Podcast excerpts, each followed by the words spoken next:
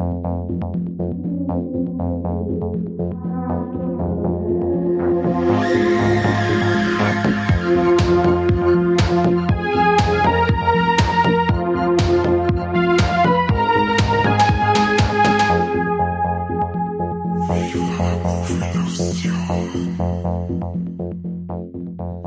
Herzlich willkommen zu einer niegelnagelneuen Folge Viva la Movie Illusion und höchstwahrscheinlich, wenn ich es noch schaffe, die letzte Folge im äh, ja traurigen Jahr 2020. und äh, mit dabei ist der Mike. Servus, grüßt euch. Und kein Kane heute, hat aber einen speziellen Grund, weil der Mike und ich, wir reden halt über unsere Top 10 2020 veröffentlichten Filmen. Und zwar basierend auf unseren Top Tens aus Letterbox. Mike, magst du vielleicht kurz mal für die ganzen Hörer, die nicht wissen, was Letterbox ist und äh, warum wir jetzt da Listen haben, ähm, das kurz mal erklären? Ja, sehr gern. Also Letterboxd ist eine ganz eine praktische App.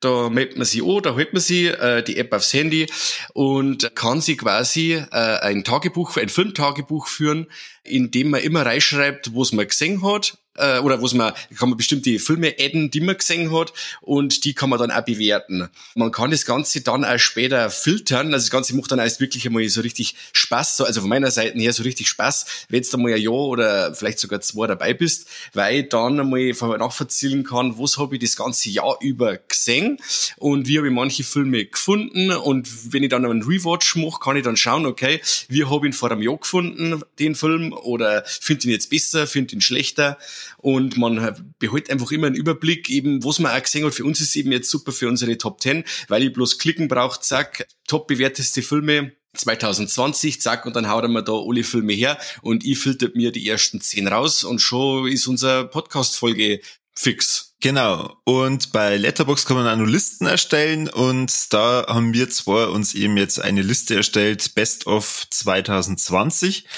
wie du schon sagst, man kann ja dann schnell filtern und dann gucken, was hat man 2020 oder was ist an veröffentlichten Filmen 2020 alles gesehen worden. Bei mir war das erschreckend kurz. Liegt natürlich auch daran, ich schaue Filme hauptsächlich, also gerade wenn es eben neu rauskämen, im Kino. Und das war ja jetzt in diesem Jahr ja, relativ mau. Ja. Weißt nicht, ob es dir da auch so geht? Die Auswahl war hübsch limitiert. Da muss ich da auf alle Fälle recht geben, weil bestimmte Filme, die wo ich das Jahr hundertprozentig gesehen hätte, wie Conjuring 3 oder eben jetzt der Wonder Woman 84 oder sowas, äh, ja, oder James Bond, ganz wichtig. Ja. Ja, äh, warten wahrscheinlich in die Liste mit eingeflossen äh, hoffe ich jetzt einmal. Ähm, aber wie gesagt, jetzt haben wir das Beste daraus machen müssen aus den Filmen, die wir gesehen haben. Und ja, es war doch, es war wenig schwierig, aber man hat sich doch seine Tops und Flops schön rausfiltern können. Genau, also das heißt, ähm, jetzt nicht gleich wieder abschalten, weil das macht's natürlich dann dadurch auch wieder ganz spannend, äh, was ist bei uns in die Liste reinkommen, wenn schon dieses Jahr nicht ganz so viel geile Filme rausgekommen sind. Zum Vergleich, ich bin jetzt erst seit einem Jahr bei Letterbox. Ich habe dann aber auch noch ein Best of 2019 gemacht, äh, weil ich einfach mir gedacht habe, ja scheiße, und der war auch 2019 und der auch und der auch, oh Gott. Und dann habe ich, hab ich mir auch das gleiche nochmal ähm, vorbereitet mit der Liste, geschaut, was war 2019 als draus, da habe ich mir gedacht, oi, da, ich weiß ja gar nicht, was in die Top 10 reinpacken soll. die stimmt. So viel, so viel geile Filme, also Leisure Parasite oder ähm, neue Tarantino, also für, für mich war das halt eines von den Highlights, ja. aber Irishman, Oi, oi, oi. ja, das stimmt. Also ich habe mir auch die, ich hab mir Listen gemacht für die letzten zehn Jahre, die, die besten zehn Filme der letzten zehn Jahre. Und äh, wenn ich dann schaue 2018 und 19, also da, da haut's da das Blech weg, was da für geile Filme gekommen sind. Wenn ich, allein schon Midsommer oder Lighthouse, mhm. Wir, mhm. Mandy, äh, Hereditary, weißt du, aber mit, äh, dieser Remake von Suspiria, es waren unglaublich gute Filme dabei und das Jahr war es halt eben, ja, ein bisschen schwieriger. Ich weiß nicht, vielleicht sagen wir auch noch dazu, wenn uns leider wegen äh, nachschauen wollen, wo es wir mir so angeschaut haben und wo es dass ein wenig sehen, wo es uns gefallen hat und wo es nicht. Äh, ich heiße bei Letterboxd Terra Vision und bei dir? Und ich heiße Wombles, äh, Womble und dann 2Z. Aber wir packen die Links dazu einfach nochmal in die Beschreibung rein. Genau, super. auch nochmal zu den ähm, Listen. Dann könntest du nämlich äh, ähm, einen Kommentar drunter schreiben, wie scheiße wir sind, wenn es euch nicht gefällt. Aber jetzt da die sagen, ähm, genug erklärt, wir fangen jetzt einfach mal an. Genau. Und zwar, wir machen das von hinten und wir schauen, dass wir es immer relativ kurz halten. Bei mir sind einige Filme dabei, aber auch bei dir über die wir eh schon Podcast gehalten haben. Das heißt, ähm, da werden wir dann die Handlung oder so jetzt nicht extra nochmal erklären. Aber ich würde sagen, wir starten jetzt einfach mal. Und Mike, du darfst anfangen. Was ist denn auf deinem Platz 10? Mein Platz Nummer 10 ist Underwater mit der Kirsten Stewart. Da haben wir auch schon einen Podcast über aufgenommen. Äh, ich fand den einfach super atmosphärisch spannend, war super gut gemacht, auch von den Effekten her. Das Setting ist immer toll äh, Unterwasser-Horrorfilm, der in auf engstem Raum und mit klaustrophobische Elemente spielt und dann noch mit epische Kreaturen mit dabei. Also ich war begeistert. Ja, äh, also der kommt bei mir auch nochmal später vor. Du darfst natürlich eine vergessen, äh, eine halbnackte Kristen Stewart, die da auf jeden Fall überzeugen kann, ist einfach top. Auf jeden Fall. Und also äh, das, die, die, die, die ja, wie sagt man, das Final Girl oder das, äh, die Leading Role, die steht ihr. Also sie, sie kann das. Viele sagen ja immer, dass sie immer nur äh, ein Gesicht aufhat, wo es jetzt in dem Film eigentlich ganz schön wurscht ist, weil sie ist einfach eine taffe Frau und äh, das bei dem Film allgemein nicht viel zum Lachen gibt, da ja ab Minute drei der Film so richtig äh, fetzt und da nicht viel humorische Einlagen dabei sind, steht ihr das Ganze. Also sie trockt den Film meiner Meinung nach sehr gut. Ja, auf jeden Fall. Da hat man sich ja ähm, einige Sequels wünschen. Ich sage jetzt nicht einmal ein Sequel, ich möchte mehrere. Sehr gern. Bin ich dabei. Gut, dann bei mir auf Platz 10. Äh, ich fange mit einem ja, Kinderfilm an, und zwar Onward. Onward, keine halben Sachen. Warum der deutsche dämliche Untertitel da dabei ist, keine Ahnung ist ein Pixar-Film im März 2020 ins Kino gekommen. Habe ich leider nicht im Kino anschauen können, aber Ende des Jahres auf Disney Plus. Um was geht's in Onward? Ja, die Welt von Magie und Fabelwesen ist in früheren Zeiten hauptsächlich durch Zauberei beeinflusst worden. Also die haben dadurch ein Licht erzeugt und sowas. Und das ist so lange gut gegangen, bis die Technologie immer weiter vorangeschritten ist. Ja, durch Technologie, zum Beispiel Strom, ist natürlich Zaubern dann irgendwie überflüssig worden und ist dadurch immer und immer mehr in Vergessenheit geraten und die ganzen Fabelwesen haben sich halt mehr auf ja die neue geile Technologie versteift. Ja, und dann sprungen die Gegenwart, die ganzen Fabelwesen, die gehen ganz normalen Jobs nach und ähm, müssen halt entschuldigen alles. Und dann geht's halt hauptsächlich um zwei jugendliche Elfenbrüder, und zwar Barley und Ian. Der Barley ist ein total fanater Zauberfan und ähm, lebt für seinen Van. und der Ian macht seine ersten Schritte so Richtung Erwachsenwerden, also muss einen Führerschein machen und so. Und das fällt ihm allerdings nicht so leicht, weil er seinen Vater vermisst, den er selber auch gar nicht so richtig kennengelernt hat, weil der, als er nur ganz ein kleiner Bur war, gestorben ist. Ja, und dann an dem Geburtstag vom Ian, da halten sie dann ein Geschenk, ein nachträgliches von ihrem toten Vater über äh, ihre Mutter, der eben wollte, dass sie das Geschenk dann bekommen, wenn beide in einem gewissen Alter sind. Das Geschenk ist ein Zauberstab und mit einem Hinweis auf einen Zauberspruch, dass man einen Toten für einen Tag wieder lebendig machen kann. Ja, und beide wollen natürlich, dass dann ihr Vater einen Tag wieder mit ihnen verbringt und probieren dann den Zauberstab. Und dabei geht allerdings ein bisschen was schief und nur die Hälfte von ihrem Vater wird wieder erweckt, und zwar die untere Hälfte. Hm. das heißt, viel mit Reden ist da auch nicht. Ja, und um den Rest von ihrem Vater wieder zu erwecken, müssen die beiden sich auf eine Reise, beziehungsweise wie es im Film immer und immer wieder erwähnt wird, eine Quest begeben und ein magisches Artefakt finden. Ja, mehr erzähle ich jetzt dazu nicht. Es ist ähm, typisch Pixar äh, zum Schluss aussieht, sehr emotional, äh, regt er zum Nachdenken. Oh, war für mich ja echt cool. Hätte ich eigentlich gern dann im Kino gesehen, aber äh, für mich Platz 10, einfach wegen, die, wegen den coolen Ideen. Irgendein Centaur ist der Polizist, Troll ist ein Verkäufer, es gibt verzauste Einhörner, die Müll aus Mülltonnen fressen, finde ich super. Ja, hat mir auch gefallen. War gut.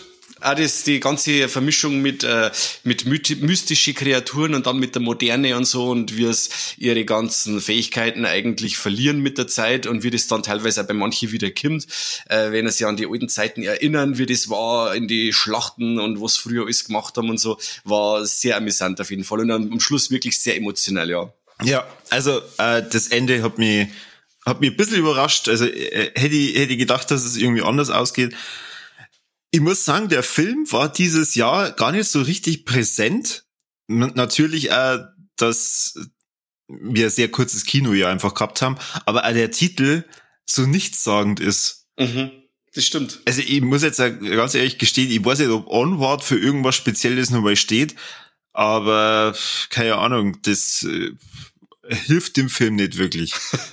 das stimmt. Aber wie gesagt, äh, wenn oftmals äh, oder wenn das, das äh, Pixar-Logo erscheint, dann bin eigentlich ich schon immer im Boot, weil mir die Pixar-Filme eigentlich alle immer gefallen. Also die haben immer ein starkes Niveau und da haben auch die Schwachen immer noch tolle Filme, muss ich sagen. Und äh, jetzt weiß ich nicht, ich habe mir jetzt den ähm, Soul angeschaut. Jetzt weiß ich nicht, ist das auch ein Pixar oder ist das auch ein Disney-Film?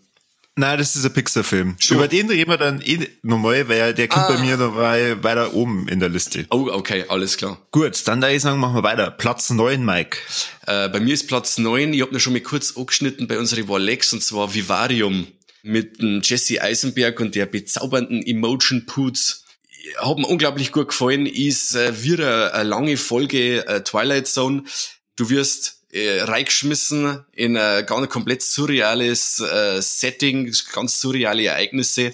Der Film erklärt überhaupt nichts. Du musst äh, selber deine Schlüsse ziehen aus dem Film, wo es da an Bilder gibt. Also er ist total abdraht und äh, viel Leute, äh, mit denen wo ich geredet habe, auch die, wo ich dann gestern habe ich mit einem Spezi geredet, Servus Armin an der Stelle, ähm, wo ich gesagt habe, ja, meine Top 10 und Vivarium ist auf Nummer 9, sagt, da spinnst du, so ein Scheißdreck, hat mir überhaupt nicht gefallen. Äh, ja, kann ich auch verstehen. Meine, meine Frau ist auch da gesessen, die hat gesagt, hast du für den Film Geld gezahlt? Sag ich, ja, du spinnst doch. Sag ich, na, der war doch super, warum, warum hat er dir nicht gefallen? Aber wie gesagt, man muss sich damit klarkommen, dass dir der Film nicht viel an die Hand gibt und du einfach deine eigenen Schlüsse erziehen musst. Und das finde ich ja gerade so interessant, weil er, ja, einfach mal was anderes ist und was Besonderes ist und sie komplett vom Mainstream-Kino abhebt es, es geht halt auch voll in die Richtung Mystery und äh, also für, für jeden, der ein Herz hat für Mystery, unbedingt anschauen. Ich habe den Film auch aufgrund von deinem äh, Warleck mir mhm. angeschaut. Er ist äh, mittlerweile auf Prime, also man muss nicht einmal, wenn man Prime-Kunde ist, dafür Geld ausgeben.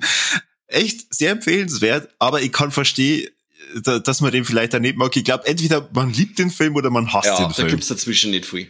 Gut, dann bei mir wird's wieder einfach. Platz neun ist äh, bei mir tatsächlich Extraction. Beziehungsweise der äh, äh, bessere Titel wäre natürlich Extractor gewesen. also wer, wer sich da unser Review dazu uhren möchte, äh, genau von Mike und von mir, ist bereits bei uns als Podcast erschienen. Der Chris Hemsworth ballert sich und prügelt sich durch Indien und ist dadurch bei mir auf Platz neun. Ja, kann ich ganz gut nachvollziehen. Also einer von den besten Actionfilme von 2020 mit Abstand. Also so geile Kamerafahrten und äh, One-Takes, die da dabei waren und der Hemsworth glänzt eigentlich äh, einfach brutal in dem Film. Der ist äh, für die handfeste Action einfach gemacht. Also ich finde den super.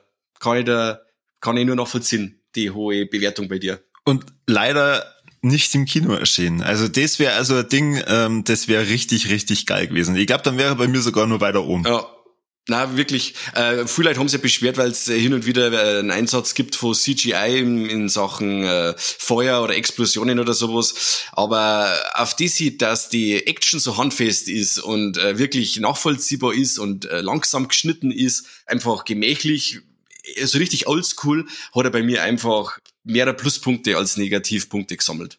Dann machen wir gleich weiter. Platz acht. Platz acht ist bei mir Dinner in America.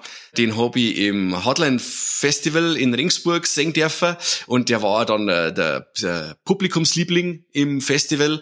Das ist eine äh, etwas andere romantische Komödie mit äh, Drama-Elemente, in dem sie zwei Außenseiter einfach lieben lernen. Also äh, anfangs ähm, haben es einfach nur Freunde, wo sie dann zur Liebesgeschichte entwickelt.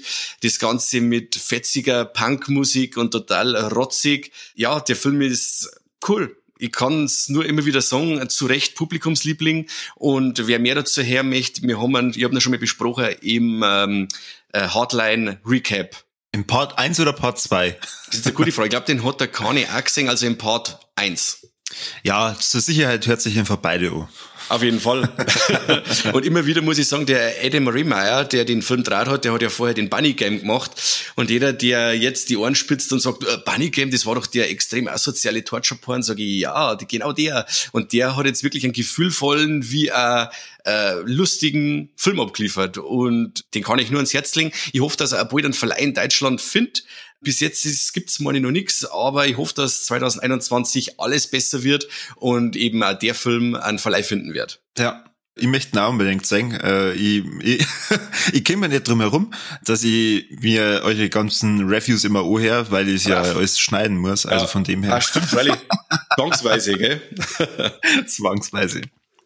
Gut, bei mir Platz 8, auch wieder relativ kurz, ähm, The New Mutants. Oh. Ich habe mit dem Kanye ja darüber auch schon eine Folge rausgebracht, ähm, deswegen gehe ich jetzt ja gar nicht so stark auf die Handlung ein. Warum ist das Ding bei mir auf Platz 8? Es war eines der wenigen Kinoerlebnisse und dafür muss ich jetzt sagen, Effekte waren geil, ähm, Macy Williams ist dabei, eine meiner Lieblingsschauspielerinnen dank Game of Thrones und deswegen, ja, der landet bei mir auf Platz 8. Ja, also ich fand ihn auf jeden Fall besser, als die Mehrheit den Film schlecht gemacht hat.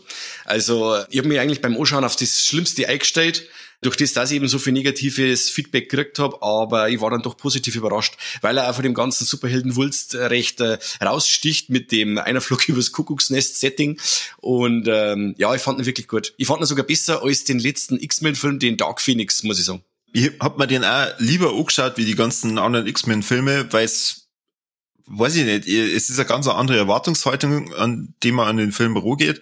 Und ich kann, äh gut, ich kann mir jetzt nicht mehr so richtig daran erinnern, was meine Meinung da während am Podcast dazu war, äh, als wir den aufgenommen haben.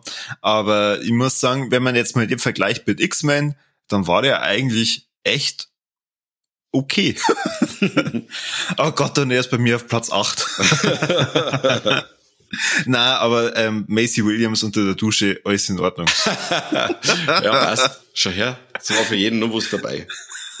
so, dann Platz sieben. Platz sieben ist bei mir wieder Hardline Film Festival äh, Film Red Screening. Den spanischen Titel, den spoilen wir jetzt einfach, weil ich mache mich nicht schon wieder zum Horst. Der ist eine Mischung aus einem Giallo und einem Slasher-Film und sollt einige Klassiker aus die ja, 60er, 70er, 80er Jahre Tribut. Man kennt während dem Anschauen des Films oh, was für ein großer Regisseur, der Maximiliano äh, Contenti ist in Sachen italienisches Kino, der ähm, zollt ganz viel äh, Ikonen Tribut. Äh, der Film spielt hauptsächlich nur in einem Kino und das finde ich ja schon super, wenn ein Film nur auf so einem begrenzten Raum spielt und dann sogar nur in einem Kino. Und wenn du dann im Kino sitzt und schaust dann einen Film, wo Leute in einem Kino sitzen, dann ist das eine richtig coole Meta-Ebene noch mit dazu.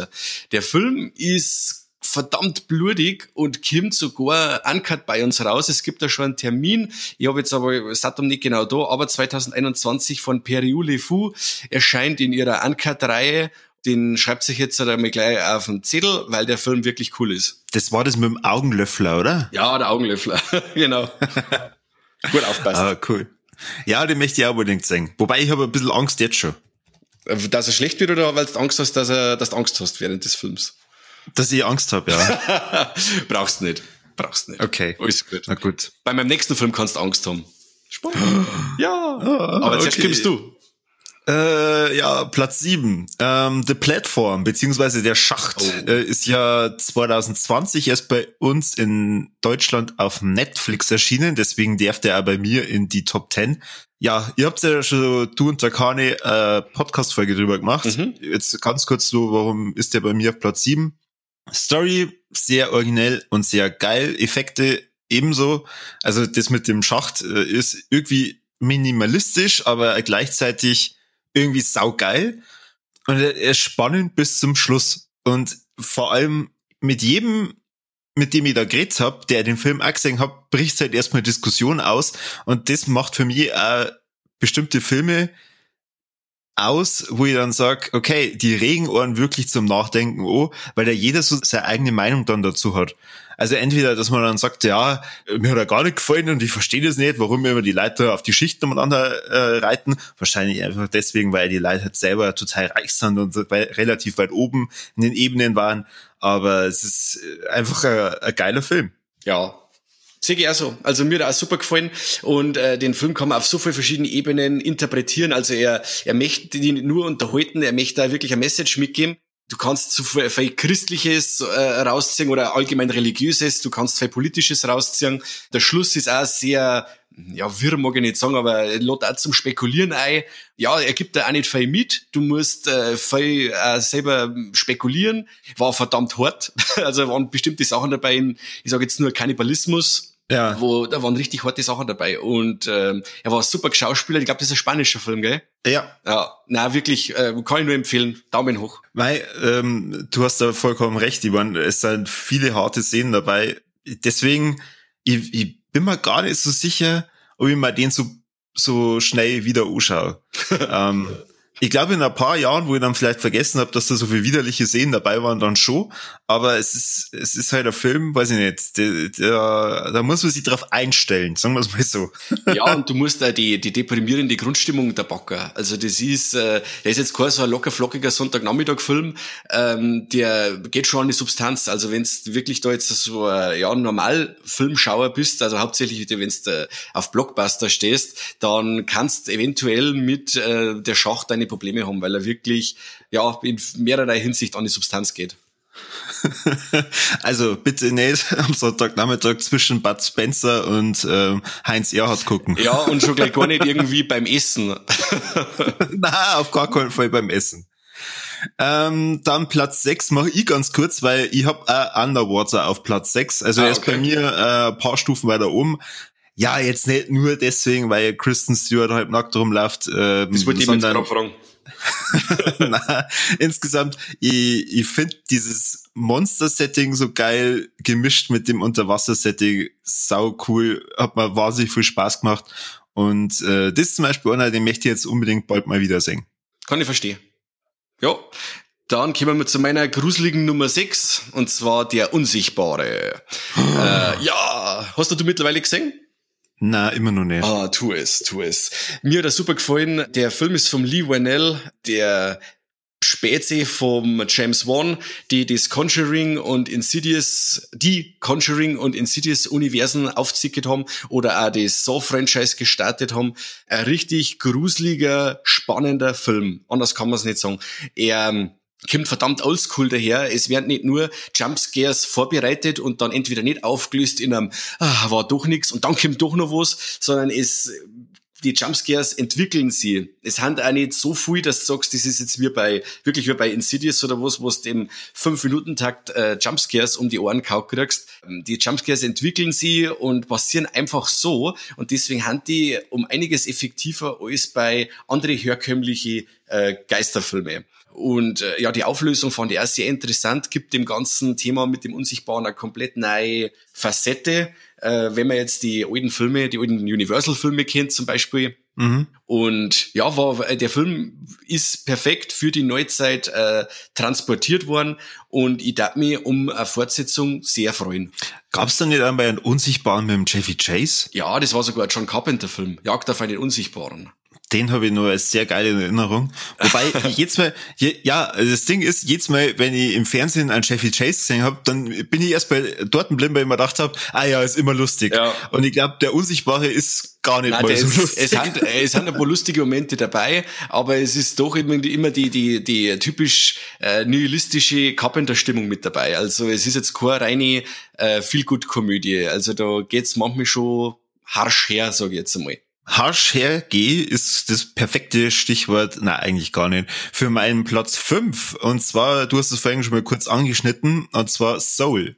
Mhm. Ähm, ist bei mir einfach jetzt nur sehr frisch, äh, ist nämlich jetzt erst im Dezember auf Disney Plus rausgekommen, ist nämlich der äh, ja, zweite Pixar-Film in diesem Jahr. Und zwar, um was geht's in Soul? Der Jazzmusiker Joe Gardner lebt für die Musik und arbeitet in einer Schule als Musiklehrer. da merkt man also ein bisschen, dass er halt eine totale Leidenschaft dafür hat, aber die Kinder zum Beispiel, die halt von ihm der Musik lernen, nicht ganz so. Äh, und deswegen ist er da ein bisschen frustriert. Und eines Tages erhält er einen Anruf, beziehungsweise die Chance, dass er bei einer berühmten Musikerin, Musikerin, uh. Musikerin als Klavierspieler bei einem Auftritt mitmachen darf. Und äh, das Vorspielen dazu, das verläuft sehr gut und dann bekommt er auch die Chance. Daraufhin freut er sich halt total und äh, stirbt leider beim Nachhauseweg und zwar dadurch, dass er in einen Gullischacht fällt. Ja, und auf einmal findet er sich auf einer Rolltreppe ins Jenseits wieder, checkt es dann auch und will sein Schicksal nicht wahrhaben und äh, versucht er dann zu flüchten. Und bei seinem Fluchtversuch kommt er dann ins Davorseits. Und im Davorseits, da werden junge Seelen ausgebildet und die kriegen halt dann da Persönlichkeiten und äh, ihre Berufungen. Und sobald halt dann deren, was war das, irgendwie so, so ein Sticker oder irgendwie so, da kämen dann die ganzen äh, Fähigkeiten und Persönlichkeiten so drauf. Sobald die Sticker voll sind, dürfen die eben auf die Erde. Und ähm, die kriegen halt dann ihre Persönlichkeiten und Berufungen nicht nur einfach so, sondern da gibt's halt dann auch Mentoren, das waren ehemalige Lebende, wie zum Beispiel der Gandhi oder die Mutter Teresa oder so, und die beeinflussen halt dann auch diese Seelen. Und der Joe, der gibt sie dann als Mentor aus, ähm, damit er wieder auf die Erde zurück da kann, ähm, damit er eben so einen Sticker kriegt und halt dann wieder zurückkommt. Ja, und dabei erhält er eine von den schwierigsten Seelen, und zwar die Seele Nummer 22. Und die ist schon ewig im Davorseits, weil die will ums Frecker einfach nicht die letzte Berufung ja erhalten, beziehungsweise ist halt sehr mürrisch unterwegs und äh, hat schon so manche Mentoren zum Verzweifeln gebracht. Das ist ja relativ lustig, wenn man das sieht.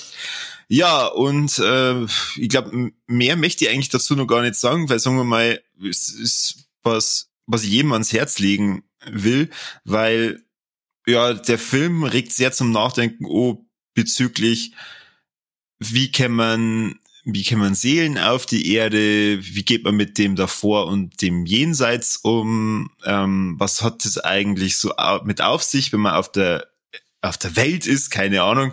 Und ja, es ist halt einfach typisch Pixar. Es ist ein sehr schwieriges Thema für Kinder, finde ich. Ähm, deswegen kann ich das ja gar nicht so richtig einschätzen, ob Kinder da so viel Spaß haben. Höchstwahrscheinlich schon, weil es kommt da entsprechende Katze vor. Ja, aber sagen wir mal, durch das, dass das halt ein sehr ernstes Thema ist, äh, schon der zweite Pixar-Film in dem Jahr und vor allem, was ich echt gut finde, Disney nicht wieder so einen Scheiß macht wie bei Mulan und dann sagt, oh ja, wir haben ja übrigens einen neuen Pixar-Film, ähm, der ist noch nicht im Kino gewesen, deswegen zahlt's bitte dann nochmal extra. Mhm. Das da nämlich nochmal richtig assoziiert finden, haben es nicht gemacht, ist einfach so rausgekommen, ja. finde ich top. Fand ich gut, ja. War ein toller, toller Schachzug. Ja. Wie hat er äh, dir gefallen? Sehr gut. Also anfangs, ich bin, äh, durch das, dass ich gar nichts gelesen habe über den Film, ich habe ihn gesehen, weil das er bei Disney Plus läuft und einfach auf Play und ähm, war dann anfangs äh, was heißt, anfangs ist es gegangen, aber dann in dem Moment, wo er in den Schacht stürzt, war ich fast ein wenig überfordert. Und dann habe ich gedacht, ja, hoffentlich geht der Film nicht so weiter, weil der ist, äh, wenn er jetzt nur in der, wie sagst du, Anderswelt, anders, wie wird's heißen? Ähm, Davorseits. Davorseits, äh, das ist schon sehr verspult. und da haben wir gedacht, das soll ja Kinderfilm sei, aber dann eben wieder auf der Erde und dann mit dem Body-Switch-Element äh, war der dann total amüsant und unterhaltsam.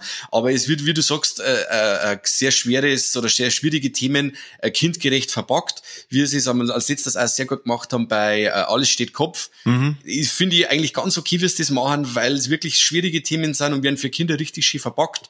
Ob jetzt wirklich ein jetzt Kind da gleich mitkommt oder einfach den nur als Unterhaltungsfilm sagt, weiß ich nicht und wie es von Kind zu Kind wahrscheinlich unterschiedlich. Aber ähm, es kann bestimmt jeder aus dem Film irgendwas rausziehen, vor allem Erwachsene Erwachsene, die wo selber dann auch wenig ins Grübeln kommen. Äh, fand ich sehr gut, war ganz ein toller Film. Ich muss halt dazu sagen, ich bin halt äh, jetzt nicht nur Action-Horror-Fan, sondern ich mag halt auch so, so ernstere Themen. Jetzt nicht immer direkt Drama, sondern halt einfach Sachen, wo man dann drüber nachdenkt. Und äh, da ist dieses Jahr relativ wenig, zumindest bei, bei mir erschienen, was ich halt dann auch gesehen habe. Und Soul gehört da für mich dazu. ich muss sogar sagen, geht's, also, wenn ich es jetzt vergleiche mit 2019, bei mir ist 2019 zum Beispiel ein Marriage Story drin, okay. wo es vor allem um dieses Thema geht, ähm, wie, wie geht man innerhalb von der Familie mit Scheidung um und sowas, was halt echt äh, äh, eine richtig krasse Handlung einfach da ist. Oder ähm, der schwarze Diamant, der letztes Jahr rausgekommen ist mit dem Adam mhm. Sandler, sind halt einfach äh, teilweise schon schwere Themen und irgendwie kehrt das Soul dazu, verpackt das Ganze halt dann aber äh, ein bisschen kindgerechter und deswegen ist er bei mir auf Platz 5. Ja, aber sagen wir mal, ich glaube, wenn in dem Jahr ähnlich geile Filme rauskommen warten wie letztes Jahr dann. will ich zwar, war er nicht will drin. zwar, na, war er wahrscheinlich nicht drin, aber tatsächlich hat er es dadurch bei mir auf, auf die Mitte der Top 10 geschafft. Okay. Also dann darfst du Filme wie Marriage, äh, Marriage Story und Der schwarze Diamant empfehlen. Wir beide noch auf jeden Fall, auf jeden Fall. Also die sind bei mir ähm, in der Top 10 von 2019 mit drin. Okay. Also ganz kurz um, umrissen, ähm, der schwarze Diamant, ein herausragender Adam Sandler. Ohne okay. Scheiß herausragend. Ähm, also nicht so herausragend wie Hubie Halloween. Ach, bitte. Na, ich, ich find's geil, wenn der Typ einfach einmal eine ernste Rolle spielt ähm, und äh, da kehrt der schwarze Diamant auf die Platz eins schlechthin. Also das ist echt richtig, richtig geil. Und äh, Marriage Story, ja, wie schon gesagt, es ist einfach dieses schwierige Thema Scheidung so zu verpacken, dass halt das für jeden ein bisschen zugänglich ist. Es ist, äh, es gibt äh, lustige Momente drin, aber halt dann also Momente, wo du sagst, oh, wie, wieso gehen die zwei so miteinander um? Also schon wenn es dann um Anwälte geht und so, sie hat irgendwie die die Top-Anwältin und er ähm, aufgrund von mangelndem Geld muss sie halt dann so den Scheidungsanwalt für Arme dann einfach nehmen. Ja. Der hat dann äh, so mehr oder weniger, ach ja, du, ähm, und zwar äh, so nach dem Motto, und wenn es nach zehn Jahren dann irgendwann einmal aufhören kannst, Alimente zu zahlen, dann haben wir es geschafft. okay. Das ist halt, also Marriage Story auch ähm, schauspielerisch top, äh, aber auch dieses schwierige Thema Scheidung zu behandeln echt gut. Okay. Ähm, einer der der äh, Netflix-Filme vom letzten Jahr, die sehr sehr herausragend sind. Okay, habe ich mir jetzt gerade bei Letterboxd auf meine To-Watch-Liste gesetzt. Sehr schön. Okay, dann machen wir weiter im Text, würde ich sagen, und zwar mit der Nummer 5. Und da hab ich Ready or Not drin. Ähm, äh, Horror-Komödie, sage ich jetzt, äh, mit, äh, ist eigentlich ein, ein Menschenjagdfilm. Die Braut jetzt weiß ich den Namen, den Namen bin ich immer ganz schlecht. Ich weiß aber, dass die von der unglaublich charmanten und immer tollen äh, Scream Queen Samara Weaving gespielt wird. Die Samara Weaving heiratet einen Mann, der ist äh, Teil von einem, ähm, die Familie, die stellen Brettspiele her. Und äh, wie es das die Tradition so will, muss in der Hochzeitsnacht die Braut mit der Familie Spiel spielen. Das Ganze wird nach dem Zufallsprinzip ausgelost, welches Spiel das gespielt wird. Und es gibt eigentlich nur ein schlechtes Spiel, das man nehmen kann, und das ist Hide and Seek. Ja, und das Hide and Seek, wenn man zieht, dann äh, wird man von der restlichen Familie gejagt und äh, bis zum Sonnenuntergang getötet im Idealfall. das hast du noch gar nicht gesehen? Mm -mm. Oh, unbedingt nachholen. Ähm, ja, und die Braut meint einfach nur, das ist so schön und alle sind so nett zu ihr und sie in dem Moment, wo sie die Karte zieht, ja, geht halt die gute Stimmung am Bach runter und die Familie fängt an, sich zu bewaffnen mit ganz tolle, brachiale Schuss- und Stichwaffen. Und die Braut versucht quasi sich in dem riesigen Anwesen äh, der Familie zu erwehren ich fand den mega. Also dieses so Menschenjagd-Thema äh, äh gefällt mir immer. Bei mir war er fast äh, der Hand mit reingekommen in die Top Ten, den fand ich auch sehr stark. Äh, Samara Weaving spielt immer souverän. Ich, ich, ich mag die Frau einfach. Das ist eine von den wenigen Scream Queens, echten Scream Queens, die wir momentan noch haben. Und sie äh, brilliert in dem Film volle Kanne. Und äh, die Auflösung ist Weltklasse. Also da bleibt kein Auge trocken. Und äh, ja, wenn man mal äh, Lust hat auf einen locker flockigen Horrorspaß mit Augenzwinkern, dann sollte man sich auf jeden Fall Ready or Not oder unbedingt. Oh, leck, okay. wenn, man, wenn man sagt, ich, ich, mag immer Menschenjagdfilme, schön. ja, du, da gibt's ganz starke, uh, Surviving the Game äh, oder ähm, Hard Target, Harte Ziele mit Jean-Claude Van Damme, die sind ganz starke, ganz starke Filme, alter Schwede. Okay, dann würde ich sagen, machen wir weiter ja. mit Platz vier. Platz vier ist bei mir ähm, sehr Mainstream. Und zwar Bad Boys for Life. Oh mein Gott, der ist unter meine, in meine Flop 10 ist der drin. Jetzt pass auf. Jetzt raus ähm, mit der, der Sprache. Ja, handlungstechnisch ist der gar nicht so toll, aber ich muss sagen, das war echt geiles Kinoerlebnis. Ohne Scheiß. Ah, ja, also okay. Also ich habe mir, ich hab mir da die zwei Stunden oder weiß ich, wie, wie lange er geht, äh, so geil unterhalten gefühlt, dass ich so überrascht war, dass der, dass der mir so gut gefallen hat, dass der bei mir jetzt echt nachhaltig trotzdem also sogar in die Top 10 reinkommt. Und wie schon gesagt, ich, ich, ich war sehr überrascht, dass ich dieses Jahr so wenig Filme gesehen habe. Ja. Und dann, dann bin ich über den gestolpert und habe mir gedacht, echt, das war das Jahr? Dann habe mir gedacht, ja, den habe ich eigentlich echt gut in Erinnerung. Okay. Ich möchte jetzt auch die nächste Zeit nicht wiedersehen, weil ich dann wahrscheinlich check, dass der gar nicht so, so gut war. ja. Aber hey, ohne Scheiß, Actiongeballer bis oben hin, die zwei einfach wieder in ihre Rollen und ähm, das hat einfach von hinten bis vorn fürs Kino total passt. Okay. Ja, ich habe nur daheim gesehen und ich muss sagen, mir hat selten ein Film so gelangweilt wie der. Äh, ich muss jetzt leider die, See die Winde aus deinen aus deine Segel nehmen. ich ich, hab die, ich fand die Gags unglaublich flach. Der Martin Lawrence, äh, die ganzen coolen Gags, die er im ersten Teil reißt oder im zweiten, das wird alles so flach, das ist so flach, dass aus ist. Ein Will Smith mag ja von Haus aus nicht, ich bin kein Nazi. Ich mag, ich, mir, mir ist ja wurscht, ob er schwarz ist oder nicht. Ich mag ihn nicht. Und ähm, ja, ich fand, oder dann den, den Story-Twist am Ende, boah, ähm, die CGI-Geballer am Schluss mit dem CGI-Feuer in dem in der Ruine.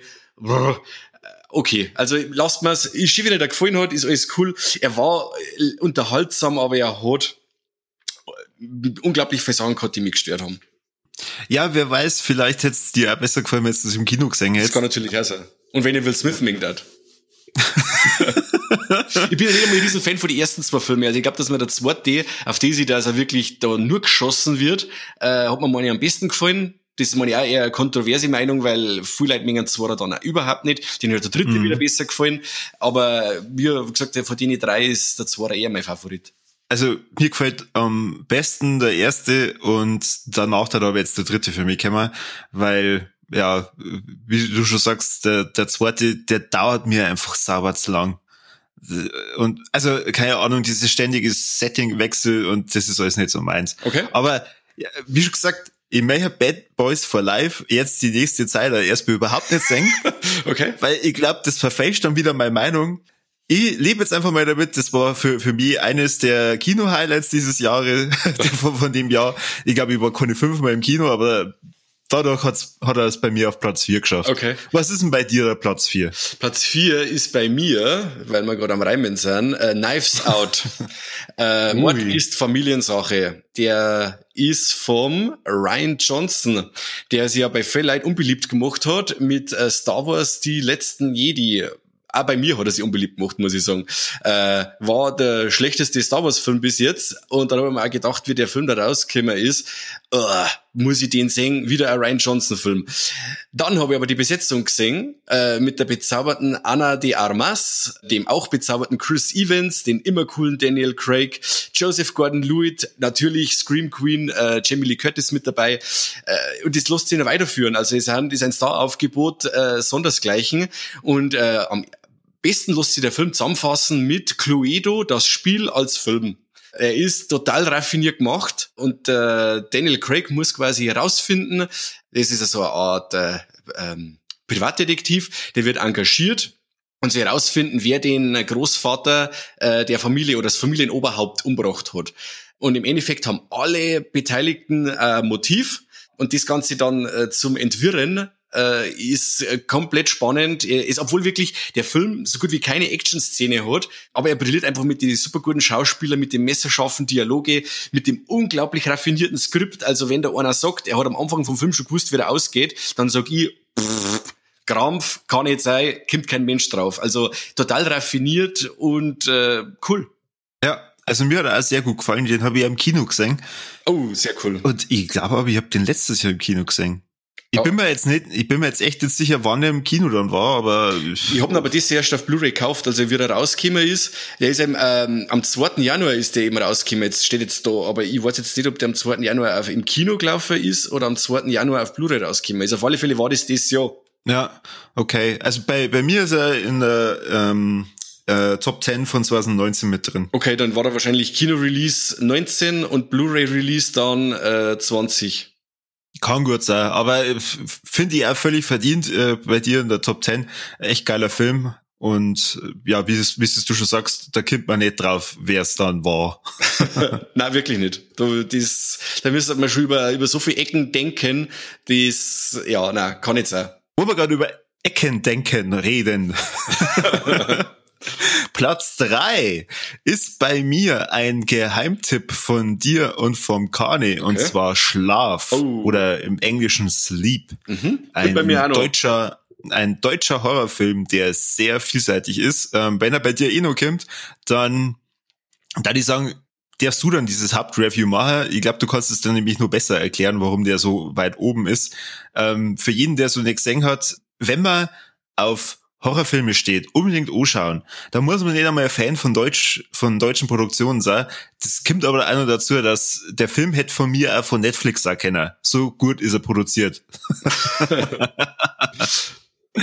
okay, passt. Äh, dann, dann reden wir gleich nochmal. Bei mir ist er nämlich auf Platz zwei und äh, bei, auf Platz drei ist bei mir Relic. Das ist ein Horrordrama und behandelt das Thema Demenz. Eine ältere Dame fängt an, dement zu werden und äh, verschwindet dann für längere Zeit aus ihrem Haus. Mhm. Das fällt längere Zeit keinem auf, weil sie die Familie, also die Mutter und die Tochter der Mutter, äh, unter aller Kanone um die demente Großmutter kümmern. Und sie kommen dann eben drauf und versuchen die alte Frau wieder zum Suchen und finden es aber nirgendwo. Äh, die taucht dann eines Abends in ihrem Haus wieder auf, das die Mutter und die Tochter äh, bezogen haben mittlerweile, um die Oh, Lex, das beschissen zu erklären. äh, in dem Haus der, der, Großmutter haben sie jetzt die Mutter und die Tochter mittlerweile einquartiert und äh, ja, hoffen halt auf die Wiederkehr der Großmutter, die eines Tages gruselig vor der Tür steht. Und man weiß jetzt in dem Film da nicht, ist jetzt das äh, nur Demenz, die die alte Frau da plagt, oder ist das nur eine übernatürliche Entität, die da mit eingreift oder ähm, wo es jetzt bei dem Film eigentlich Sache ist. In einem Wandschrank äh, findet dann die Tochter noch einen zusätzlichen Raum, wo man dann sagen kann, ja, okay, was wird denn da jetzt noch dahinter sein? Oder war das der Raum, wo sie die alte Dame äh, versteckt hat die ganze Zeit über und die gängen dann dem Ganzen nach und versuchen herauszufinden, was mit der äh, Großmutter nicht stimmt. Das ist jetzt wieder so ein Film, der überhaupt nichts erklärt, der dir am Schluss mit runtergelassenen Hosen dastehen lässt und du wirklich voll gefordert bist, rauszufinden, was möchte jetzt hier der Film sagen. Ich bin selber erst, ich glaube, 24 Stunden nach der Sichtung draufgekommen, was jetzt eigentlich von mir wollten.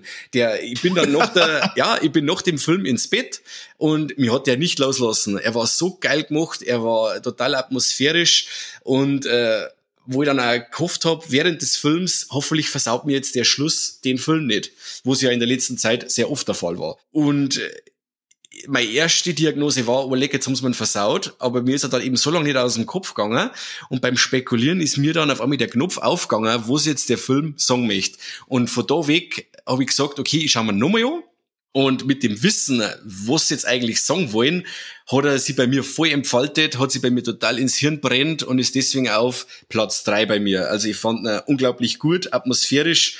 Er hat ein wenig eine Botschaft noch mit dabei, aber man muss halt wirklich über einige Ecken denken und der Film gibt einem nicht viel an die Hand, mit, mit dem was du arbeiten kannst, dass du sagst, du spekulierst jetzt, was, um was geht's Du musst wirklich da selber deinen Kopf hernehmen oder halt dann Wikipedia oder was weiß ich. Man googelt das dann einmal, aber er ist total interessant und brutal spannend. Also die Oma kommt wieder zurück von den Toten. Nein, nicht von den Toten. Die ist einfach, die ist verschwunden. Ach so, okay. Und Weil, äh, kurzzeitig habe ich an Friedhof der Kuscheltiere denken müssen. Nein, es ist nicht, nicht so, äh, nicht so halt brachial, sage ich jetzt mal. Also die, die Großmutter ist einfach verschwunden, die ist nicht mehr da. Und die äh, Mutter und die Tochter ziehen dann eben äh, übergangsweise in das Haus, während die Polizei nach der Großmutter fahndet quasi. Und ah. die steht eines Tages wieder im Haus, wie wenn nichts gewesen war. Und äh, sie weiß ja nicht, wo es war und warum das die, die, warum das die Mutter und die Tochter so aufgelöst sind und was habt's denn überhaupt. Und ja, und immer wie, noch in nach einiger Zeit äh, gespannt dann, okay, da stimmt was nicht. Entweder stimmt mit dem Haus was nicht, stimmt mit der Mutter was nicht. Ist jetzt das nur die Demenz, was ihr da so zum Schaffen macht, oder gibt's da noch was? Ah, okay. Äh, äh, klingt auf jeden Fall sehr spannend. War er. Ich, ich weiß ja noch nicht so richtig, ob der in die Richtung geht wie Varium oder so, aber. Ähm Am Ende schon. Aber es ist wirklich ah, so, dass okay. du mit dem, was dir der Film an die Hand gibt, was anfangen kannst, dass das entschlüsselst, um was das eigentlich geht. Aber es ist halt, äh, ja, du musst immer um ein paar Ecken denken, wo wir wieder beim um die Ecke denken sind. Ähm, ja, ist einmal ganz was anderes. Okay. Also nix, wo man nebenbei irgendwie dattelt oder um, irgendwie sowas. Nein, null, um Himmels Willen. dann bist du dann bist du verratzt. Weil dann kippt, okay. dann kippt der Abspann und du sagst, ah, so ein Scheißdreck und dann gibt's einen Stern. Aber wenn du dich wirklich da mit dem Ganzen auseinandersetzt, wie es jetzt bei mir war, wie gesagt, ich, habe mich am Schluss nicht auskennt. Meine Frau ist auch da gesessen. Wow, hat's gesagt. Wieder so ein Ding, wo es mir der ganze Schluss den ganzen Film versaut. Ja, und ich habe mir dann, ich, ich, ich, ich hab nicht, ich hab nicht einmal widersprechen können, weil ich selber da gesessen bin und habe gesagt, ähm, ja, ich weiß jetzt auch nicht. Aber wie gesagt, dann mit äh, reichlicher Überlegung und ähm, ja, und der nochmaligen Sichtung, dann geht da der Knopf auf und dann funktioniert der Film voll. Okay. Okay. Ja, ähm, ich auf Watchlist. Das klingt auf jeden Fall echt Unbedingt. interessant. Ich glaube, der ist sogar momentan bei Amazon Prime drin. Ja, dann kommt der auf jeden Fall auf die Watchlist. Ja, dann schaust du dann ein noch. äh, ja, mal schauen. Ich gucke nämlich momentan Herr der Ringe. Oh, okay. Und äh, die Special Edition ist jetzt nix, wo man ja, wo so ein bisschen wegguckt. ja, genau. Ja. Gut, ähm, dann weiter im Text und zwar bei mir bei der Platz zwei heißt Hashtag Alive. Darüber habe ich ja mit dem Kani auch schon Podcast-Folge gemacht. Äh, ist mein, ja, wie soll ich sagen, persönliches Netflix-Highlight in diesem Jahr ähm, von den Filmen. Und zwar ist es ein sehr überraschend unterhaltsamer Zombie-Film. Äh, den hätte ich ja sehr gerne im Kino gesehen. Und ähm, obwohl er die ganze Zeit nur auf Koreanisch war, mit deutschen, oder nein, nicht einmal deutschen Untertiteln oder englischen Untertiteln, ich weiß es nicht mehr so genau. Auf jeden Fall, ähm, der, der war einfach top. Und den habe ich ja zusammen mit meiner Frau angeschaut und die da auch danach gesagt hat, der war eigentlich echt cool. Mhm. Und es ist einfach mal äh, frische Idee von einem Zombie-Film. Ein Typ ist in seiner Wohnung verschanzt und ja, um ihn herum, also in dem restlichen Haus und äh, am, am Park, äh, wo er halt die ganze hinschauen kann, äh, sieht er halt, wie alles voller Zombies ist und er muss halt dann schauen, wie er da mehrere Tage überlebt und stellt dann da irgendwann fest, dass gegenüber von seiner Wohnung äh, ein ein Mädel in einer ähnlichen Situation ist wie er, ja, und da versucht er mit ihr zu kommunizieren und äh, irgendwie, keine Ahnung, einfach sau cool. Es ist so eine Art Kammerspiel und irgendwie dann wieder nicht und äh, ist einfach ist einfach toll. Also jeder, der der Zombies mag ähm, oder zu, zumindest äh, äh, Gruselfilme mag, kann ich jedem ans Herz legen, einfach mal so ein, so ein netter, schöner, unterhaltsamer Abendfilm. Okay. Herzlich gut. Ich muss jetzt zu meiner Schande gestehen, mir ist jetzt gerade aufgefallen, dass ich einen Podcast nicht gehört habe zu Hashtag Alive. Ja, muss ich nachholen. Weil ich nämlich jetzt gerade fragen wollte, äh, wie schaut's denn, wie schaut denn der Blutfaktor aus? Wie gorig ist er dann? Blutfaktor. Ich, also es kommt Blut vor, aber wie hoch der Blutfaktor ist, äh, pff, ja, an, an was willst du es denn gemessen haben? Na, aber ich sage jetzt, also der Frau hat ihn auf alle Fälle gut anschauen können, oder? Und ich glaube, dass die eigentlich da so will die Sachen eigentlich nicht mag, oder? Ach du, sie kommt aus der Medizinbranche. ah, die hat schon Schlimmes gesehen. Ja, weil ich sage, ich sag ich einfach so Dawn of the Dead oder sowas in der Richtung, also mit Kopfschüsse und Ausweitungen oder sowas in der Richtung, wo sie immer äh, sehr ist, cool finde in einem Zombie-Film. Ähm, boah, kämen da Kopfschüsse vor? Ja, bestimmt, aber es ist nicht so ganz präsent. Also um, um das geht's in dem Film weniger. Okay. Es geht da wirklich mehr um diesen Survival-Faktor. Okay, wenn du schon sagst, kann man spielen, dann werden sie da nicht so verlieren im Endeffekt, gell?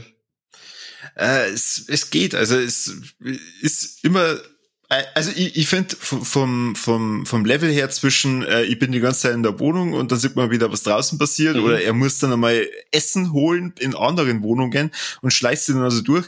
Es, es war einfach ununterbrochen irgendwie spannend und, und einfach geil. Okay. Ja, schauen wir. Erst hören wir so und dann schauen wir so. Wollte ich gerade sagen, erst den Podcast anhören und dann Film anschauen. Mach ich. Jetzt bei, dann kommen wir zu der Nummer zwei und da haben wir jetzt eben beide, also ich hab Schlaf auf der zwei, du auf der, hast auf der drei gehabt. Genau. Äh, ein deutscher Mystery Horror Thriller äh, vom Michael Venus den hab ich im Hardline Film Festival gesehen und äh, ich hab dann äh, Michael angeschrieben, ob er nicht für uns einen Screener hätte, weil ich unbedingt wollte, dass äh, du und der Kani den auch seht, äh, weil ich so begeistert bin. Also das war für mich vom Hardline Festival der beste Film und das hätte mir nie gedacht, wie es geheißen hat, es ist ein Deutscher wie gesagt, ich habe da immer meine, meine Vorurteile und wer jetzt äh, wirklich äh, alle Details über, das, äh, über den Film wissen möchte, der muss noch ganz bisschen warten. Der Kani und die haben wir schon einen Podcast eingesprochen dazu. Der wird jetzt halt im Januar so Corby will rauskommen. ja. Und ähm, also auf alle Fälle, äh, der Film hat einen kurzen Kinostart gehabt, eben um die Halloween-Zeit rum, aber da hat ihm dann der, der leichte Lockdown die Eier rasiert und den Film hat wieder keiner gesehen oder nicht viel. Und das ist ein Schand. Also der Film muss unbedingt angeschaut werden, der muss verbreitet werden, schreit es aussehen, schaut's nicht zuerst an, dann schreit es aussehen. Der Film ist Weltklasse. Also wenn's Vorbehalte habt dem deutschen Kino gegenüber, verstehe ich voll, aber werft's nicht über Bord und schaut sich Schlaf an. Also meine Frau war begeistert, die schauspielerische Leistung von der Groß Svantje Kohlhoff und der Sandra Müller ist unglaublich. Äh, das ist äh, die spielen ein Mutter-Tochter gespannt und die Chemie zwischen denen zwei ist wirklich super gut. Das Setting ist super. Die ähm, ist ja so ein, äh, was ist denn die Therme Erding? Was ist dann? Äh, Therme. Ja, nein. Das ist der ganze Bereich ist ein Kurort. Also ein Kurort. Ein Kurort. Ich hätte jetzt eher gesagt, äh, das Setting ist ein Hotel. Ja, ja gut, ja Ach gut. So, du, du, meinst, du meinst mit dem Kaff drumherum. Ja, im Endeffekt äh, stimmt, stimmt schon. Es ist so eine Art Kurort. Ähm, die, die, äh, die Haupthandlung spielt in einem Hotel. Genau. Und äh, man sieht aber halt dann auch immer wieder mal so ein paar Szenen, was halt dann so in dem Kaff, das, äh, weiß ich nicht, ein Kilometer oder zwei Kilometer entfernt davon liegt, was da so, so abgeht und passiert. Genau. Und zwar, und zwar nicht viel. aber genug. Aber genug. Aber genau. genug. Na, also schaut sich den an. Ähm, ich hab nicht viel zu meckern gehabt bei dem Film. Der Soundtrack ist super. Ähm, man kennt, dass der Herr Venus äh, auch wieder ein Fan ist von ähm, ja, dem italienischen Kino der 70er und 80er. Die Beleuchtung erinnert stark an Mario Bava und Argento. Es gibt ganz verrückte Kamerafahrten. Gut, die Schauspieler haben schon erwähnt worden, super gut äh, geschauspielert das Ganze. Schaut's euch einfach an. Mehr kann ich nicht sagen. Wenn das Teil rauskommt, ich hoffe, dass der jetzt 21 ähm, dann zum Kauf rauskommt und dass sie irgendein Label erbarmt und den Film veröffentlicht in einer schönen Edition, weil es wirklich wert ist. Ja, ich wollte gerade sagen, äh, ist ja noch nicht auf Blu-ray erschienen, ähm, deswegen ihr müsst wahrscheinlich nur ein bisschen warten. Vielleicht äh, es gibt 2021 irgendjemanden so eine Eingebung, hey, produziere den doch nochmal fürs Kino. Aber das war natürlich bring auch cool. Den, bring die im Kino raus. Also für, für, für jeden Millionär, der Gott zuhört, ähm, äh, oder Milliardär, keine Ahnung, ob eine Million dafür ausreicht. Vielleicht ist jemand dabei, der gerne mal einen, einen Film ins Kino bringen möchte, da wäre ein toller Film, der wäre es auf jeden Fall wert. Auf jeden Fall. Und wenn nur, nur, nur ein Millionär zuhört, der andere, der wird vielleicht dem Michael Venus noch mehr Budget geben, weil dann haut er noch mehr so einen geilen Film aussehen. Weil die, äh, ich, ich sag's auch in dem Podcast, äh, zu dem Film, äh, das, die, die Skate, äh, auftreiben für Schlaf war für den Herrn Venus sehr aufwendig, weil äh, natürlich kein deutscher Filmförderfonds äh, und Investor für einen Genrefilm Kohle ausgibt oder wenn dann nur sehr wenig. Kleine Anekdote, das fand ich sehr lustig. Er hat, äh, wie er die, äh, zu den ganzen äh, Filmfirmen und Produzenten gegangen ist, hat er gesagt, es ist ein Mutter-Tochter-Drama wo es ja im Endeffekt auch stimmt. Nur, dass das Ganze mit übernatürliche, mysteriöse Elemente ist und im Endeffekt ein Genrefilm wird, hat er verschwiegen. Und äh, wenn er das nicht da hätte und hätte gesagt, ja, wenn macht man einen deutschen Horrorfilm, äh, hätte er wahrscheinlich die Kohle nie zusammengebracht für das Projekt Schlaf. Mhm, mhm. Weißt du ungefähr, wie viele Millionen er dann braucht hat? Ich glaube, dass es 1,4 waren. Okay. Also zwei Millionäre, die zuhören, das wird reichen. äh, wenn nur ein Millionär dabei ist, äh, bitte unseren Podcast nur ein bisschen unterstützen. sehr gut, sehr gut. Ja, mir darf man es auf jeden Fall ähm, erkenntlich zeigen und ja, was machen wir denn? Wir, wir darf mal einen netten Brief schreiben. Auf jeden Fall. Wir ja. dürfen ja dann besuchen, wenn es ist. Können wir.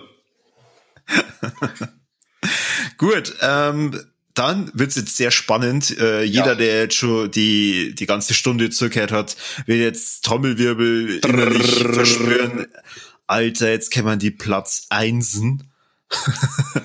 Und bei mir auf Platz eins steht Tenet. Boah. Ja, wir haben ja da eigentlich noch gar nicht so richtig drüber geredet. Das ist für mich einer der wenigen Filme, die es dieses Jahr tatsächlich ins Kino geschafft hat. Der neueste äh, ja, Geniestreich von ähm, Christopher Nolan. Und ehrlich gesagt, ich habe mir ich habe mir, ich hab mir Gedanken gemacht, so jetzt die Handlung wirklich erklären.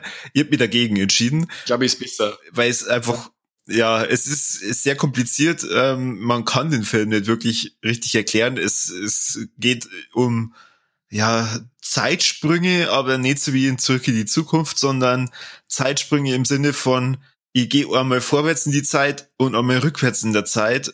Oi. Also wirklich kompliziert, aber einfach saugeil gemacht. Der Robert Pattinson äh, ist dabei, macht äh, einen richtig geilen Job. Aber auch der John David Washington, das ist, glaube ich, derjenige, der die Hauptrolle spielt, macht auch so einen, so einen coolen, ja, so, so den, den, den Cast so, so, so richtig rund.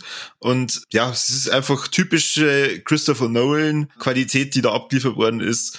Im Kino ein Genuss ja, ich kann leider, wie schon gesagt, jetzt nicht allzu viel zu der äh, Handlung sagen, weil sagen wir mal, dann müssen wir wahrscheinlich noch eine halbe Stunde draufpacken. ich glaube, je, jeder, der Tenet gesehen hat, sagt, ja, äh, im, im Vergleich zu den restlichen Filmen und zu dem, was so 2020 erschienen ist, muss der Film eigentlich sehr weit oben stehen. Und ähm, bei mir aufgrund von ja, mangelnden anderen Filmen ist der bei mir auf Platz eins. Dazu muss ich jetzt sagen, es wird dem Film jetzt auch nicht gerecht, aber ich, ich wollte es einfach nur erwähnt haben. Ich bin einfach für, für dieses Jahr mehr der Seriengucker gewesen. Wenn man jetzt Serien bei Letterbox auch noch bewerten könnte, dann äh, wären ganz andere Sachen auf Platz eins. Da wäre zum Beispiel Dark auch sehr, sehr weit ja. oben. In meiner Filmliste hat's Tenet auf Platz eins geschafft. Okay. Ich habe jetzt noch nicht gesehen, ich kann jetzt eigentlich gar nichts dazu sagen. Äh, ich habe jetzt das zu Weihnachten das wunderschöne Steelbook gekriegt und äh, ja, da muss man halt auch, oder muss ich immer in Stimmung sein, meine Frau natürlich auch, ähm, dass man sich da zweieinhalb Stunden so einen Brocken hinhaut. Mhm. Haben wir zuletzt gemacht, also eigentlich wollte ich ja Tenet auch im Kino sehen und wir haben uns im Vorfeld dann ein Inter, äh, nicht Interstellar, wie heißt der, ein Inception angeschaut mhm. und äh, ja, ein super starker Film, nur mir ist da beim Inception aufgefallen, dass der Film wirklich eine Stunde erklärt, um was das geht. das fand ich sehr krass, äh, dass du eigentlich nur immer erklärt kriegst, wie das Ganze abläuft und wie das mit den Ebenen ist, mit dem Unterbewusstsein und, und, und. Und ähm, ich hoffe, dass der Tenet äh, wegen geradliniger ist. Ge Boah, ist schwierig zu beantworten. Ähm, du darfst auf jeden Fall nicht nebenbei irgendwas anderes machen. Du musst unbedingt mhm. aufpassen, du musst äh, auf, auf jeden Satz achten. Ich glaube, es gibt eine Sequenz oder eine Szene, da, da wird's erklärt und das ist, glaube ich, das sind eineinhalb Minuten oder so und da wird alles erklärt. Okay. Mehr oder weniger. Und da habe ich mir dann gedacht, alter Fuck, ich habe jetzt gerade diesen Satzwechsel, der ist so schnell, ich bin mir gar nicht sicher, ob ich alles kapiert habe. Aber okay, Schauen wir mal weiter.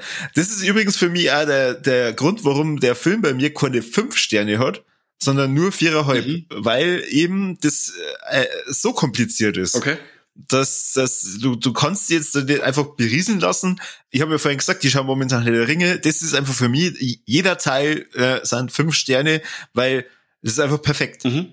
Die Geschwindigkeit ist super, mich stört's überhaupt nicht, dass der Überlänge hat und äh, es ist es ist top ähm, du bist in dieser Welt, es ist alles gut. In Tenet bist du auch in der Welt. In, in, in Tenet bist du äh, super unterhalten durch einen geilen Bösewicht, geiles Schauspiel, geile Effekte, geile Action, aber er ist so kompliziert, das du kannst, also mit, mit, mit jedem kann man sich den Film nicht anschauen. Okay. Und ich habe schon gehört, man muss ihn auf jeden Fall öfter anschauen. Also beim ersten Mal, das ist so, jetzt hat er mich überfahren und beim zweiten Mal dann zum Durchsteigen oder dann vielleicht ein drittes Mal. Ich glaube, wenn du alles komplett kapieren möchtest, ja. Wenn du einfach nur sagst, geiler Film, hat mich super unterhalten, dann reicht's ja, wenn du nur einmal gesehen hast. Ich habe direkt ein bisschen Angst davor. Na, warum? äh, also Angst muss man davor überhaupt nicht haben. Bloß wir waren im Kino zu viert und beim Heimfahren Stillschweigen. haben wir dann festgestellt, äh, nein, äh, ja, nicht, nicht, nicht so richtig stillschweigen. Irgendwie, jeder wollte anfangen, über die Handlung auch zum Reden. Ja, aber so, so richtig, okay. so richtig, äh, die Diskussion ist nicht aufgekommen, weil ich glaube, keiner wollte sie, äh, wollte sie die Blöße geben, um zu sagen, ja, checkt habe ich nicht. aber er hat gut ausgeschaut. Ja. Okay. Okay. So, und was gibt's bei dir auf der Platz eins? Auf meiner Platz eins ist äh, Possessor. Hand ganz vielleicht haben wir jetzt ein Fragezeichen auf. Ähm, der Film ist jetzt erst in Amerika rausgekommen. Ich hab mir die Blu-ray geholt äh, mit dem Unrated Cut und hab mir den gleich angeschaut. Das war jetzt eben kurz vor Weihnachten und der Film war gar nicht besinnlich. er ist, es ist der, ähm, der zweite Film von Brandon Cronenberg, der Sohn von David Cronenberg. Mhm. Und der Sohnemann steht seinem Vater in nix noch. Also wenn der so weitermacht im Stile von Possessor, dann prophezei ich dem Herrn äh, eine große Karriere im Genre-Kino.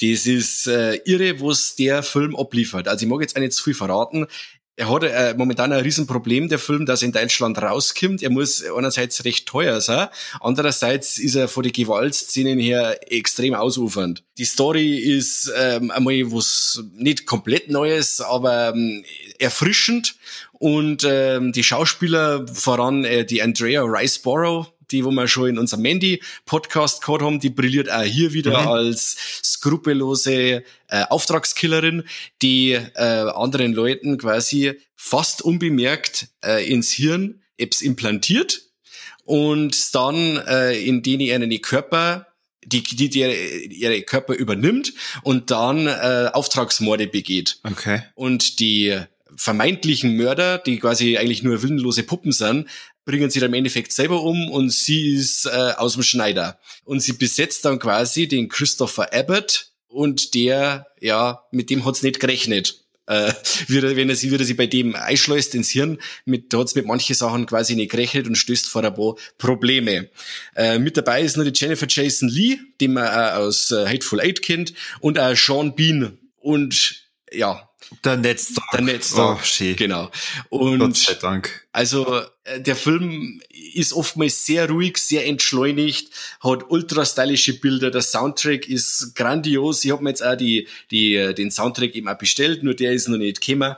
Aber ähm, ultra stylisch, ultra brutal, wenn es dann wirklich einmal zur Sache geht der Schluss total nihilistisch, äh, Wahnsinn. Also äh, ein Film wie ein Dampfhammer. Du sitzt am Schluss da und sagst, wow, wow, mehr davon. Also ich, ich krieg den momentan auf ganz, ganz vielen verschiedenen Kanälen immer wieder vorgeschlagen mhm. und der ist äh, ähm, bei Letterbox durchgehend eigentlich sehr, sehr positiv bewertet. Mhm.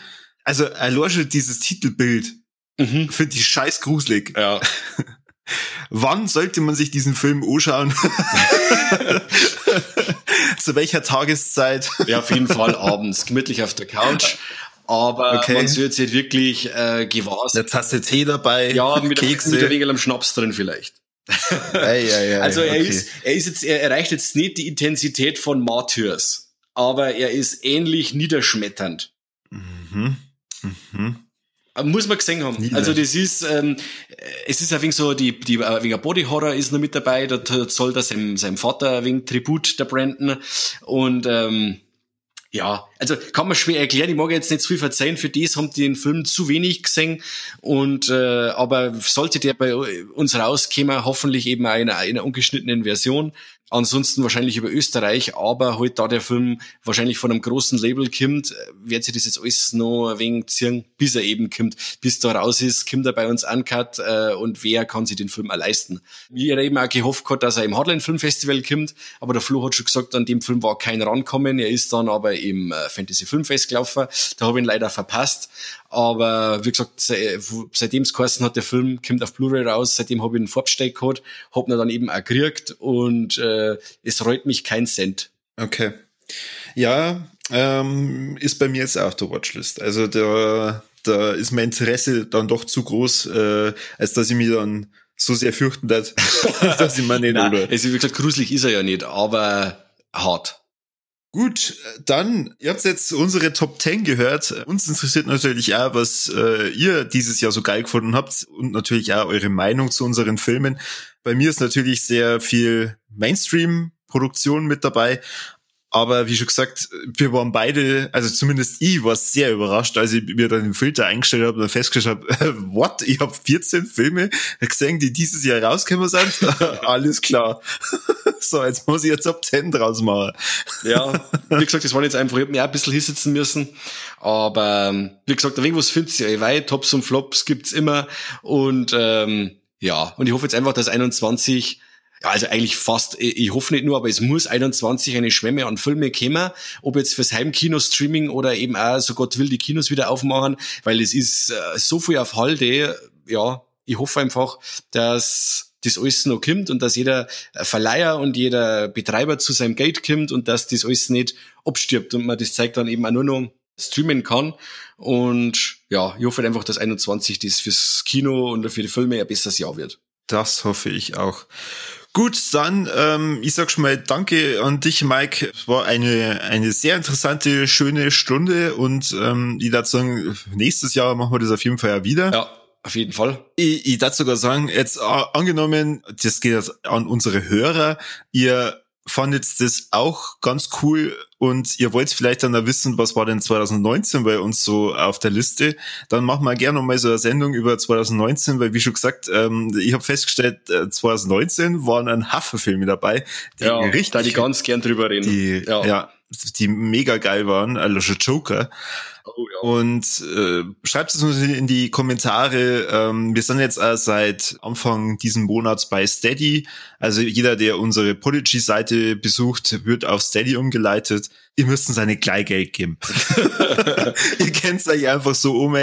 Ähm, kommentiert unsere Beiträge, liked es. Ähm, wir gefallen uns dann natürlich drüber. Wir wollen der Community eine immer engere Bindung eingehen. Und ähm, ja, ansonsten liken, teilen. Wir freuen uns über Feedback. Vielen Dank auf jeden Fall fürs Zuhören und wir hören uns demnächst wieder in dem Jahr 2021 und dann wahrscheinlich auch wieder mit dem Kani.